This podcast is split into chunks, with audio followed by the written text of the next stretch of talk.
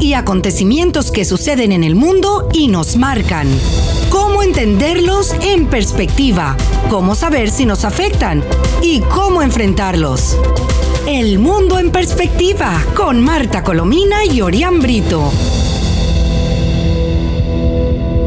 Hola amigos, les saludamos como siempre desde este espacio El Mundo en Perspectiva, que se transmite diariamente a las 7 de pm a través de Mundial 990M, éxito 107.1 FM y 98.7 FM. Les habla, como saben, Marta Colomina y estoy acompañada del colega y amigo Orián Brito. También pueden escuchar, como les recordamos cada día, nuestra conversación a la hora que les sea conveniente en el podcast entrando a la página web actualidadradio.com. Sintonizas El Mundo en Perspectiva con Marta Colomina y Orián Brito. Vamos a saludar a nuestro amigo y colega Orián Brito. Orián, aquí la historia no termina ni del COVID, que está absolutamente desaforado, suelto, ni de la, eh, del enfrentamiento entre militares venezolanos y las y la guerrilla colombiana que les han permitido cría cuervos y te sacarán, los, ojos. Un placer estar con ustedes, sin duda. Ha sido una Semana Santa con mucha información y mucha preocupación porque la situación sigue siendo de emergencia en, ambos, en ambas noticias. Sí, sí, fíjate, eh, vamos a comenzar con, con todo, todo, es grave realmente, ¿no? Sí, Pero vamos a comenzar porque hay dos militares más muertos. Eh, dos militares venezolanos que murieron tras una emboscada de la guerrilla en el Ripial, que es siempre en el estado Apure. Y el Ripial fue la zona donde hace cuatro o cinco días se masacre terrible, eh, cuya protesta y toda la documentación está en la ONU y también fue enviada a la Corte Penal Internacional, eh, en la que mm, mataron a varios miembros de una sola familia, los disfrazaron de, guerrilleros para, para, disimular el crimen, el ajusticiamiento y ahí, según relata el propio Ministerio de la Defensa, dice, al menos, cito textualmente, al menos dos militares venezolanos murieron y otros seis resultaron heridos. A mí la cuenta me da de ocho heridos, pero bueno, en fin. Este miércoles, fue ayer en, en, horas de la tarde, casi la noche, tras una emboscada de la guerrilla en el sector El Ripial, el municipio Paez del estado Apure. De acuerdo a una minuta de la Fuerza Armada, una comisión mixta realizaba un patrullaje de reconocimiento a la altura de, a la altura de ese sector del Ripial, cuando fueron emboscados por la guerrilla que utilizó fuego de cilindro, que no tengo ni idea de lo que es el fuego de cilindro, eh, y dice que presuntamente RPG. Los expertos en armas seguro que saben lo que estamos leyendo. El ataque causó la inutilización, fíjate tú cómo será de sofisticado el armamento de la guerrilla, ¿verdad? De cualquiera de las guerrillas, de las que protege Maduro y de las que no protege Maduro, ¿no? Que eh, el ataque causó la inutilización del sistema de armas de fabricación rusa en su totalidad. O sea, quedó absolutamente inutilizado y causó la muerte instantánea del sargento segundo Jesús Alexander Vázquez Pérez, uno de los fallecidos, y el otro falleció justo cuando ya lo, llevaban para, para, el hospital. ¿no? Eh, así que...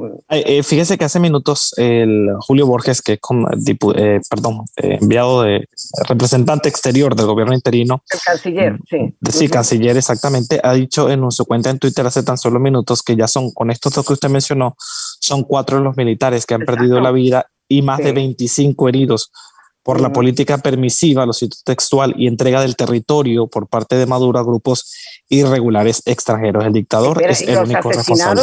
Y los asesinados eh, inocentes, ¿cuántos son? Son incontables porque los ocultan, no lo sabemos. Nada más que los, cadáveres que aparecen ya mutilados. Y lo que sí sabemos también es que el número de, de, de, de huidos desesperados hacia Colombia ya supera los 6.000, de acuerdo con el propio, la, propia migración colombiana, ¿no? Sí, hoy sale un, un, comunicado del que ocupa el Ministerio de la Defensa del régimen de Maduro, Vladimir Padrinos, que ellos reconocen 13 fallecidos. Eh, de ese número, 9 son personas que califican en el comunicado como terroristas neutralizados. Así, así lo cita en este comunicado, que son las personas que ya las propias familias han denunciado que los visten eh, como militares para, para, para, hacerlos ver como positivos. Ha sido la denuncia que las propias víctimas han hecho. Sí, los ponen como terroristas. Claro, bueno, no, no, te digo que los disfrazan de, guerrilleros. sí, sí, eh, por cierto que eh, este régimen no, no, soporta, no soporta la verdad, no soporta a los periodistas, que los pobres corren riesgos todo, todos los días y a toda hora, ¿no? Eh, aquí tengo el, el titular de, de, ahora, que apareció no hace mucho en el diario el, el Nacional. Periodistas y activistas detenidos en Apure fueron trasladados a la Brigada 92 de Guasualito. Son dos periodistas de Noticias 24 y son dos eh, defensores de los derechos humanos de Fundarredes. Mira, Fundarredes es una organización realmente admirable y quien la dirige, que es Javier Tarazona, es otro personaje porque está en la frontera y está tratando de proteger y de ayudar a los venezolanos que migran, a, tratar de denunciar todos los hechos horribles que allí ocurren la inactividad del, del, régimen de Maduro para combatir el crimen de la, de la, de la guerrilla en Venezuela. De todo eso se, se encarga eh, Redes, ¿no? Sí. Bueno, pues él denunció el hostigamiento total contra, contra activistas de la ONG en Apure porque justamente desdicen y desmienten las, las, mentiras disfrazadas, ¿verdad?, de, de, supuesta verdad eh, que, que, narra el, Ministerio de la Defensa y que narra el, el régimen de Maduro. Sí, los periodistas de NTN 24 son Luis Gonzalo Pérez y Rafael Hernández. es importante destacar que en este comunicado, digamos, el, el descaro con el que el régimen de Maduro se trata a la prensa. Dice que mientras los residentes de la Victoria, porque según el régimen de Maduro, hasta lo dicho propio canal del Estado, en esta región de la Victoria, en Apure, es Suiza. Ahí no está pasando nada y la gente está realizando sus casas, están felices, organizados, todo. Eh, contrastando lo que es la realidad, ¿no? Dice, dice que eh, eh, operadores mediática despliegan sus sucias manipulaciones para atizar la violencia. Canalla mediática. O sea, ¿por qué? Porque quieren ocultar lo que es inocultable, ¿no? Qué vergüenza. Bueno, pero fíjate, vamos a aprovechar esta, coyuntura para, para informar de cómo este, este régimen no resiste la verdad, no la resiste. Fíjate que aquí tengo una queja del foro penal que si no existiera el, foro penal, la, la, situación de los presos políticos mucho peor, que dicen la verdad sería mucho peor, ¿verdad? Eh, denunció la detención que ya la liberaron, pero, pero la, habían eh, hecho, la, habían detenido hacía dos días, la liberaron hoy, ¿no? Milagros Matagil. Milagros Matagil es una, una, una periodista ya mayor, sobrepasa los 70 años, eh, que tuvo la valentía de informar sobre una fiesta que, que, ocurrió con 800 invitados eh, sirio con, de, dos bodas conjuntamente, no sé, deberían ser familiares, ¿no? Los, las dos bodas. El caso es que eran 800 personas, asistió como invitado Tarek William Saab, el fiscal espurio, ¿verdad? Eh, el que todo el tiempo está poniendo multas a los que no llevan la, la, la, la mascarilla. E, imputando a quien le da la gana. Exacto, a, eso vamos. Bueno, entonces resulta que la detuvieron a, a, Mata Gil, a, Milagros y a Juan Manuel Muñoz, que lo llaman Moriche, eh, justamente porque eh, escribieron un texto que no lo veremos hoy porque no tenemos tiempo, pero que no lo vamos a, no lo vamos a perder porque este texto no, lo va, no se va a atrever a publicarlo nadie. no, no, no. Y hoy tenemos mucha información que tenemos que, adelantar, ¿no? Pero, pero para que ustedes eh, sepan, este, los detienen por incitar al odio. Y resulta que Tare William Saab estaba también sin mascarilla y además tenía a su anciana madre en la boda también. Ah, ya, ya, llaman esta boda la corona boda porque esto, los contagios que se registraron después de esta boda colapsaron el sistema sanitario en el estado de Déjame que te digo aquí, fíjate. Eh, mm, bueno, bueno la, la, boda contrataron 200 personas para el manejo del catering, el bar y el servicio, bueno, bueno todo, pero eh, eh, señala que colapsaron totalmente los, los hospitales. Dice, em, estoy buscando porque es que colapsaron las clínicas y los hospitales, tanto de Barcelona y Puerto de la Cruz, como las poblaciones circunvecinas. 600 contagiados y sumando, y algunos muertos que no se ha podido determinar porque nadie se atreve a decir cuántos claro. Así que Si tuviera, si tuviera una persona que multa a quienes no usan tapaboca e imputa a quien le da la gana, debería estar eh, pues detenido porque, porque en una situación de pandemia participar en una fiesta de este tipo que se haya permitido eh, es, es, una no, tragedia. No, espera, no, espera, y en un momento en que tantos venezolanos pasan hambre, si te, si dieras cuenta, si te leo el, menú, da vergüenza. Pero es que eso lo vamos a hacer el lunes, porque es que nos llevará mucho tiempo. Otra, otra de las cosas, fíjate, el régimen de Maduro también dictó orden de aprehensión contra Jean-Marie Curro y Alex González, total por un Twitter que, que en el que manifestaron dudas respecto a la, a la bondad de, una, de, una, solicitud de ayuda que estaba pidiendo una persona que después murió. El, pero el caso es que, en todo caso, como ya hemos dicho con anterioridad, eh, pudieran ser demandados por la familia por, por, por, decir cosas que no eran, pero es que el régimen es, es, es, es terrible. Por cierto que en las eh, últimas horas el caso del coronavirus, otro récord en Venezuela, más de 1.300 casos, ¿no?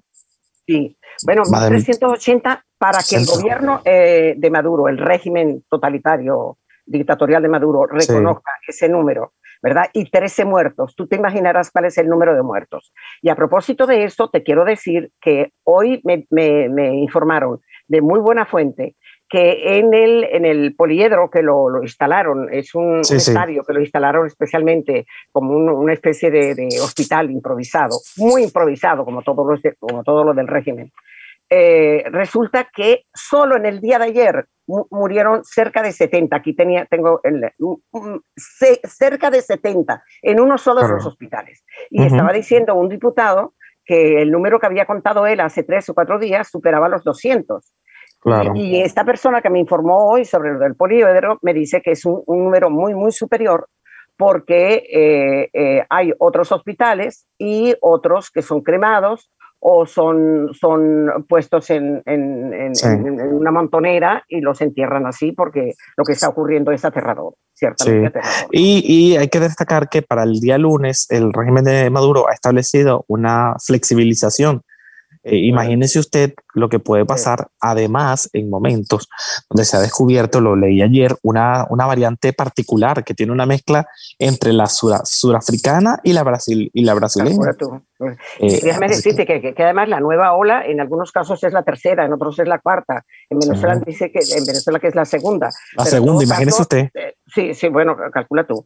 Pero em, ayer el, el, el cardenal Baltasar Porras denunció que en Caracas hay un mercado negro de vacunas.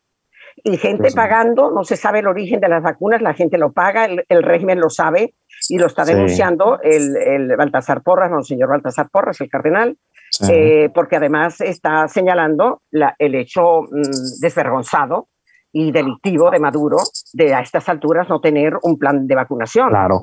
Y, y, quiero condenar una cosa muy, muy, muy cierta, ¿no? En el mundo estamos viendo la cuarta ola. Ayer Francia anunció un cierre por un mes. Canadá, el Ontario particularmente también anunció un cierre de un mes.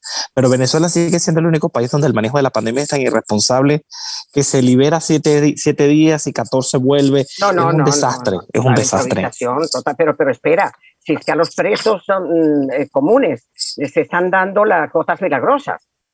Las goticas milagrosas, es decir, una estafa descomunal que ya la Academia de Medicina, el eh, Médicos Sin Fronteras, todas las, asociaciones médicas han dicho, eh, señor Maduro, no haga eso, los, los va a matar. bueno, pues no, no, no hay manera.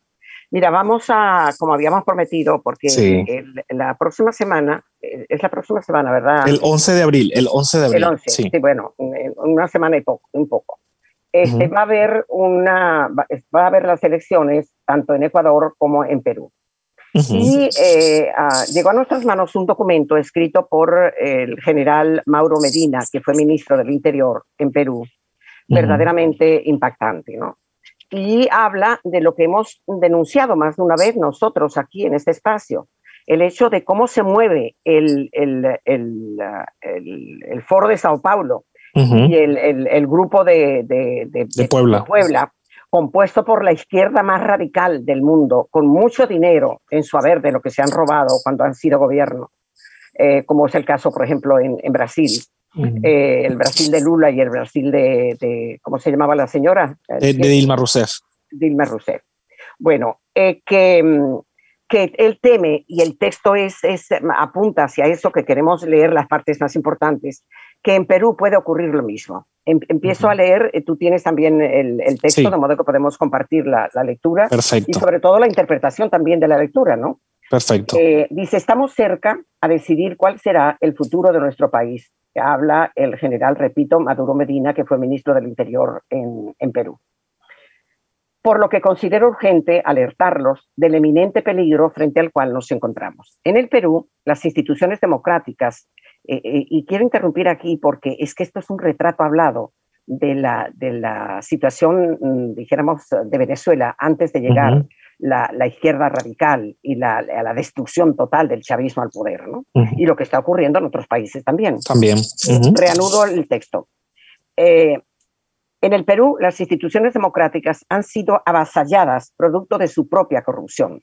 Y para cumplir con sus objetivos, el flagelo comunista se ha infiltrado sistemática y progresivamente en los proyectos mineros como las Bambas o Tía María, bajo la fachada de organizaciones ambientalistas o antimineras, así como en organizaciones LGTB, ONGs, partidos políticos, medios de comunicación, administración pública, poder judicial, universidades, etc. Este es el panorama actual y lo que se vislumbra, sin ser adivino ni agorero, con predicciones al futuro, es una realidad que invita a comprobar sin dejarse llevar por apasionamientos, rivalidades, encono, simpatías, empatías o antipatías. Está en juego el Perú de una mañana, de un mañana muy cercano, mucho más de lo que podemos imaginar. No olvidemos la barbarie vivida a causa del terrorismo. Tengamos presente la crítica situación en la que estamos inmersos actualmente a causa de la pandemia generada por el COVID-19 y la cómplice indiferencia de un gobierno impuesto por el Congreso de la República y secuestrado por la izquierda caviar y el peligro de sumergirnos en un futuro que ponga en riesgo tanto el vivir en democracia como el bienestar general y el desarrollo socioeconómico de nuestro país. El Foro de Sao Paulo, continúa diciendo el general, desde su aparición en el espectro mm, político de América Latina y el Caribe, busca imponer un nuevo, una nueva corriente comunista de tendencia castrochavista, bajo la careta del socialismo del siglo XXI.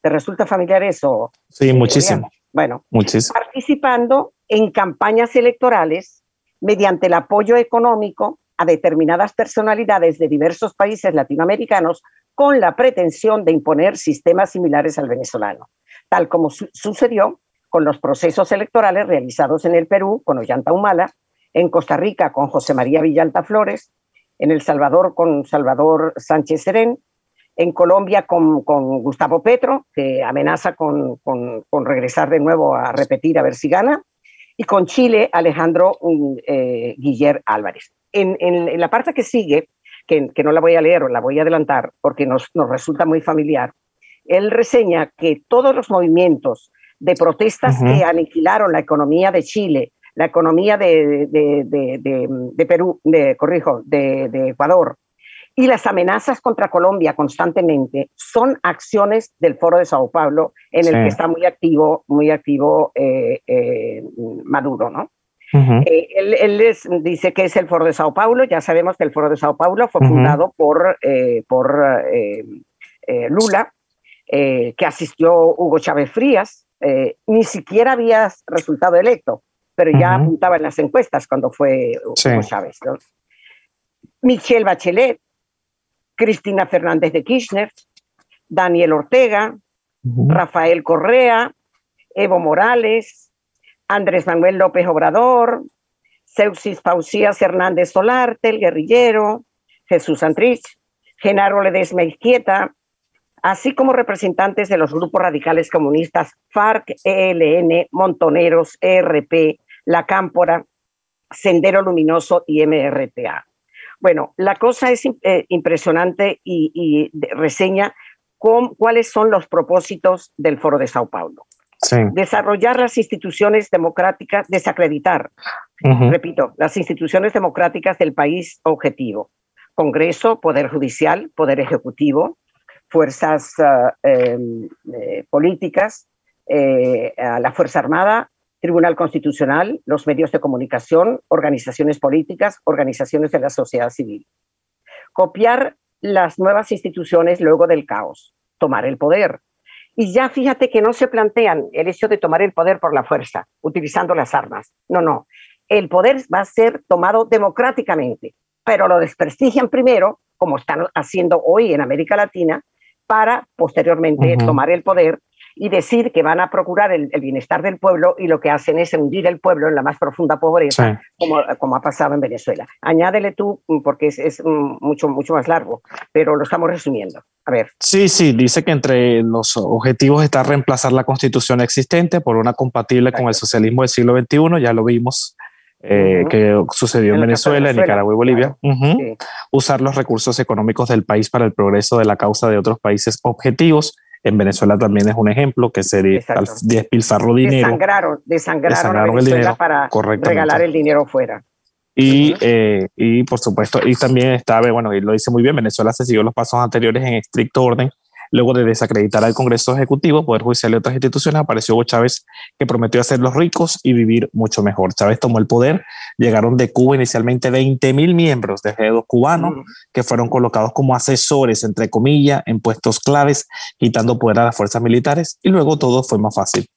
También habla del grupo de Puebla. Eh, sí, bueno, fíjate, yo subrayé los nombres más relevantes del grupo de Puebla, porque ¿qué fue lo que ocurrió? Y, quisiera que habláramos un poco de, de, Bolsonaro y la situación terrible que está pasando, que está pasando eh, hoy a Brasil, ¿no?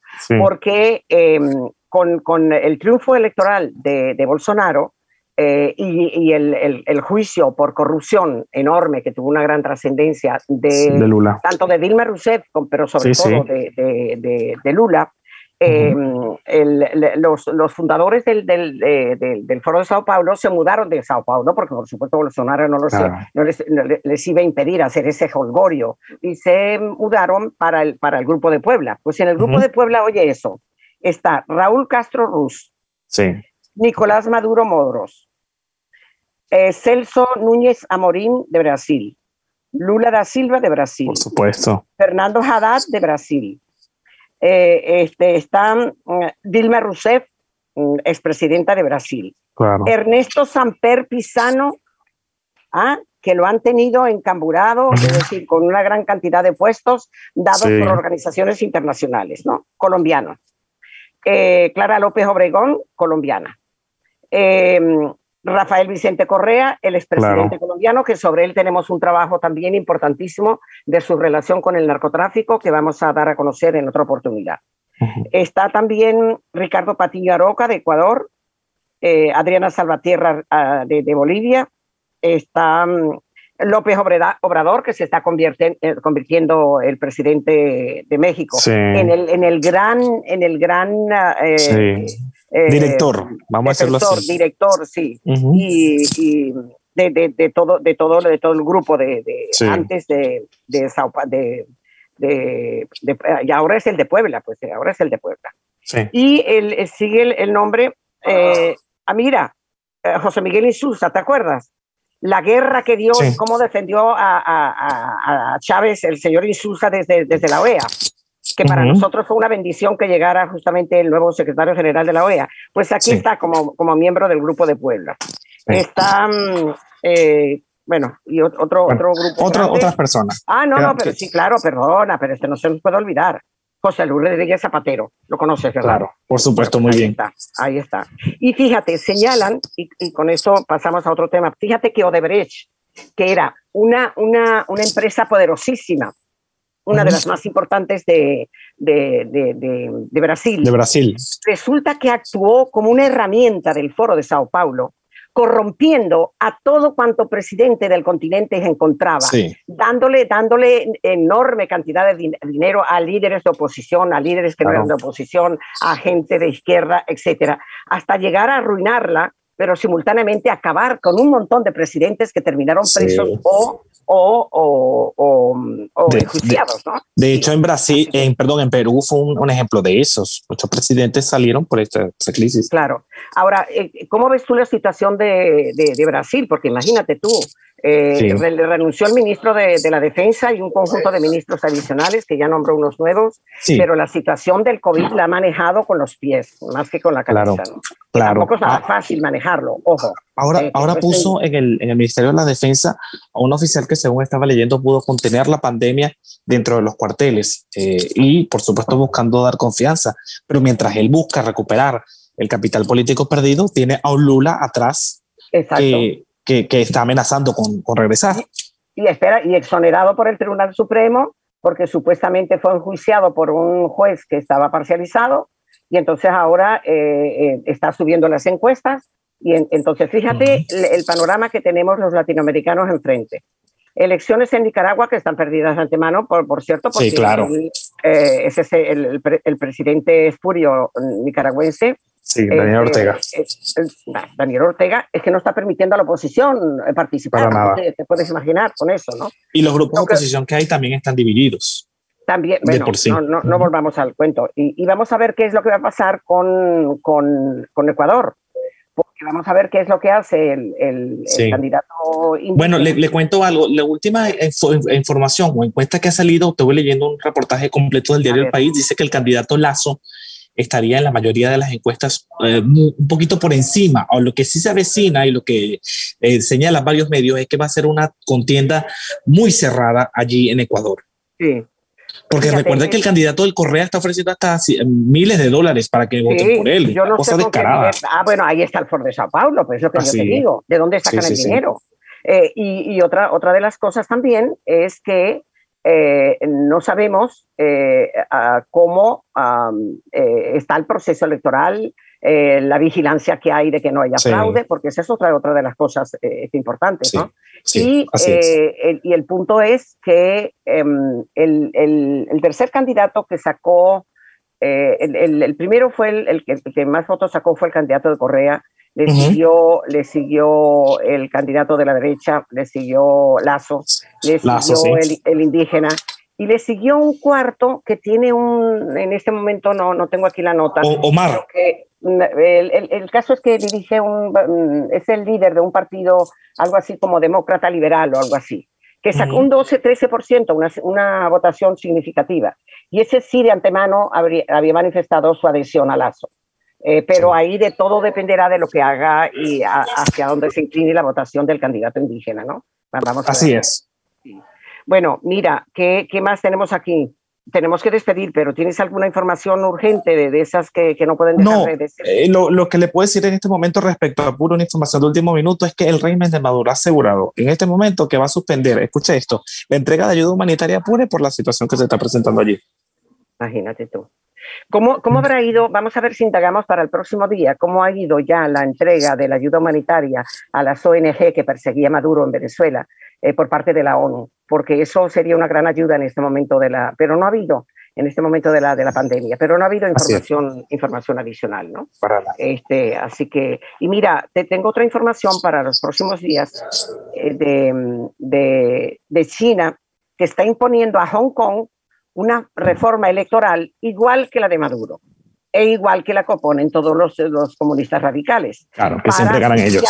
Claro, para asfixiar a la oposición, ¿no? Y también la información de que China está bajo presión porque hay un, una gran cantidad de países que no están conformes con la explicación que da la Organización Mundial de la Salud. Sobre, el origen del virus, ¿no? claro, sobre el origen de ese, de ese virus, que después se arrepintió al, al día siguiente la Organización Mundial de la Salud y dijo que no descarta que sea un producto de laboratorio. Así que, bueno, despide tú esta vez. Bueno, a través de eh, todo este espacio, El Mundo en Perspectiva, gracias por la atención dispensada y será hasta la próxima edición. Despido en nombre de la profesora Marta Colomina y que les habla Orián Brito. Cuídense mucho. Hechos y acontecimientos que suceden en el mundo y nos marcan. ¿Cómo entenderlos en perspectiva? ¿Cómo saber si nos afectan? ¿Y cómo enfrentarlos? El mundo en perspectiva con Marta Colomina y Orián Brito.